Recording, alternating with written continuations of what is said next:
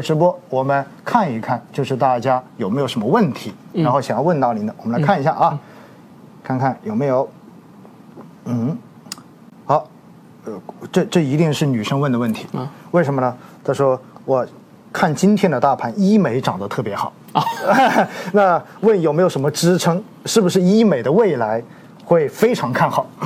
医美是挺好的，嗯，但是今天我我知道应该问的应该是什么爱美克，嗯嗯，对吧？涨得特别多，嗯，爱美克怎么说呢？这个今天我估计可能是因为周末的时候发了一个公告，它的临床的那个呃批件拿到了，就是有一个东西叫叫利拉鲁肽，嗯嗯嗯，也很多人就叫减肥针，但其实它减肥针，对它其实是本来是一种啊这个控制血糖的药，但是它有一些额外的作用，它可以降低人的食欲啊。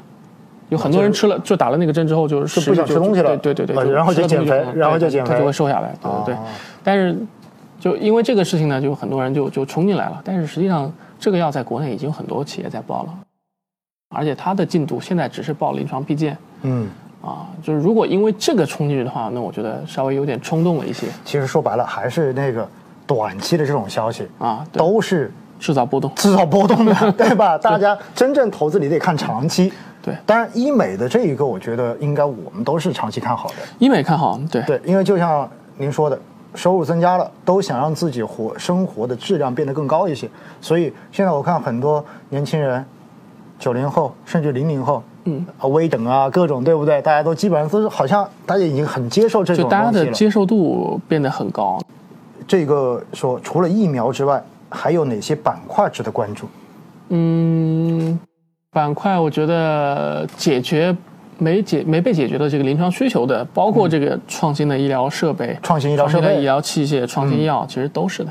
哦呀，啊，就是说白了，就是有空白要等着去填补的。对对对，一些改善性需求的这个这个这个产品或者说服务，比如说这个，就像刚才说的这个医美，姑娘想漂亮，嗯，对吧？小朋友想长身高。啊，牙不齐的想变得整齐，对对，近视的想变得不近视，对吧？这种都属于改善性需求。那这部分呢，它一般来讲，嗯，跟医保的关系不是特别特别大，因为它改善性需求不是保基本的，不是保生存权的。嗯，就医保介入的力度不会特别大，没错没错。呃，相对而言的话，它的这个这个发展空间就会比较大一些。哎，其实说白了，就是你到底消费升级。哎，对对对对对，就是您说的这一个，因为先活下来。嗯，然后活下来之后再讲究质量，对吧？我要更高的质量，那这个空间就会变得很大了。OK，非常好哈。我们再看一看下一个，还在问估值，估值这个话题刚才谈过了啊。如果您还刚才没有来得及听的话呢，呃，回头我们这一个直播回放是有保留下来的，您可以再去看看这个直播的回放哈。然后。还有人问怎么挑选医药公司和个股，这个问题咱就不回答了吧。这这不太合适啊，咱们不聊个股。呃，哎，下面这个问题，嗯，我看有新问题，说医美创新药就是刚才我们说到了这些有前景的哈，嗯，这些创新板块跟传统的医疗龙头企业相比，哎，应该怎么选，或者说或者怎么看吧？就是这种传统的这种医疗的龙头公司跟这一些创新的，呃。创新企业很多的时候，它是比如说这个这个创始人在某一领域里边有比较深厚的技术积累，比如从海外回来或者从大公司里面回来，嗯，自己有些技术，嗯啊，就是有核心竞争力了，这叫做对对对对。但是它的可能在这个比如说产品报批、在临床设计和这个这个这个组织和最后这个包括产品获批之后上市销售方面，它可能跟原传统这么大公司相比还有一定的差距。那很多公司呢，在这个这个这方面呢，啊，也在不断的补补齐自己的这个过去的这个短板，然后花了很多的精力，花了很多钱去把这些资源也都聚在手里边。但是整体上而言呢，以前的传统这些大的呃这个这个药品的龙头公司，在这些领域里边还是有优势的。嗯，所以我们估计，嗯，未来几年也会慢慢的看到，呃，这些国内的这些传统的这些大的药企啊。通过这个这个这个 licensing 也罢，通过并购也罢，嗯，不断的去把这个这个呃小的这个这个企业收到收过来，收到自己里边来，嗯，啊，这是一个。第二个呢，也有可能就出现一个情况，就是这些很多的企业因为科创板这小的这些 biotech 就可能上市，啊，所以我觉得两个都会迎来比较不错的发展吧。但是归根结底，其实还是看你的这个东西到底能不能做出来，能不能够满足临床的需求。能够满足临床需求的，无论是你被人收了，还是你自己上市，其实都都是 OK 的，都是有投资价值的。其实说起来，所以哈，大家就记得医药在很大程度上面，在尤其是创新这一块，它跟科技是。其实这就属于科技，它就是它就是科技的一个部分。我觉得挺有意思的，就是大家一般来讲说科技啊，包括这个我们原来同事肖瑞锦，他有个科技基金买了一些医药股，嗯，呃，很多人觉得就觉得不理解，对吧？为什么买科技股？买买你你科技基金为什么买医药股啊？这本来就是医药，怎么就不是科技啊？我们说那个我们说的小的创新药公司叫 biotech，biotech 什么生物技术吗？就是。所以，所以，所以，我觉得确实哈，大家都原来把这个科技就定义只有半导体，只有电子才叫科技。他就感觉一看到这种冷冰冰的啊，这种物质类的，他就认为是科技。然后涉及到哎，你一说医药，哎，感觉跟人相关的，他就觉得这个东西不叫科技了，您知道吗？对。所以这两者本身就是融合的。是的。因为你只有高科技的这种手段，你才能够有创新出来嘛。对。而且现在说白了，人体用的这种药或者什么医疗，都是从。一个科技的这种或者说理论框架下面对吧？生化角度，然后再去做相应的这种调整，所以它两者本来就是密不可分的。没错。呃，当然，你如果说哦做个口罩，这个跟科技没关，那那确实是没关，对不对？但是大部分的这种创新的这种医药公司企业，就好像我们平时说的军工也是一样的。很多人一说军工啊，就觉得应该是武器，对不对？我说也不对呀，这。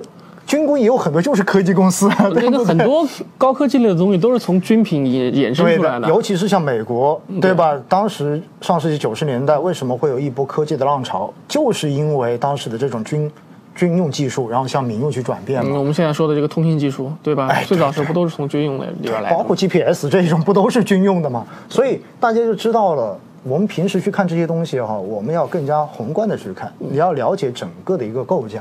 而且在投资的过程中间，我们一直强调的还是要长期。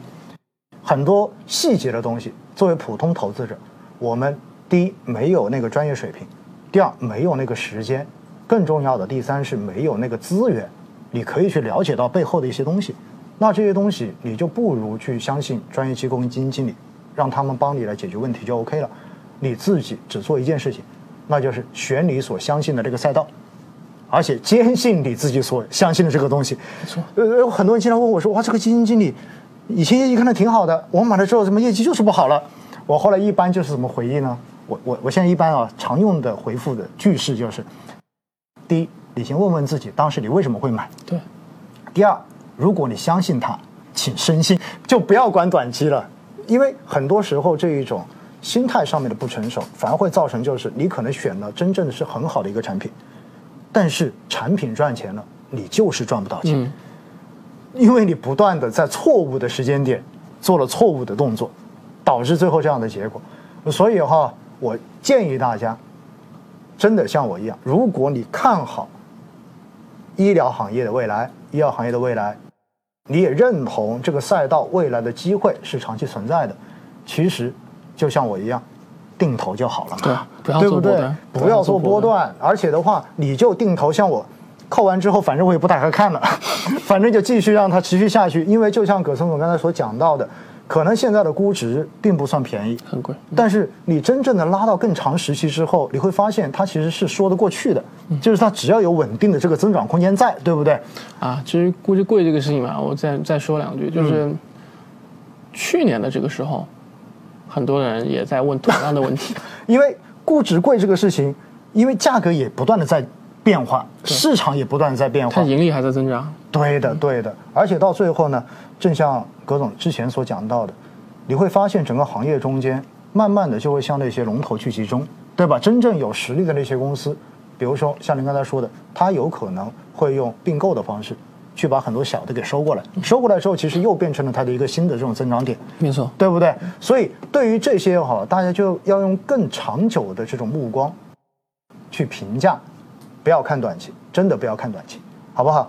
好，那我看时间应该已经差不多了哈，非常感谢。葛总，然后今天来到我们的直播室跟大家来聊。我觉得跟葛总聊天的话，大家应该可以对于整个医药行业，包括几个热点相关的话题，都有了非常深入的了解。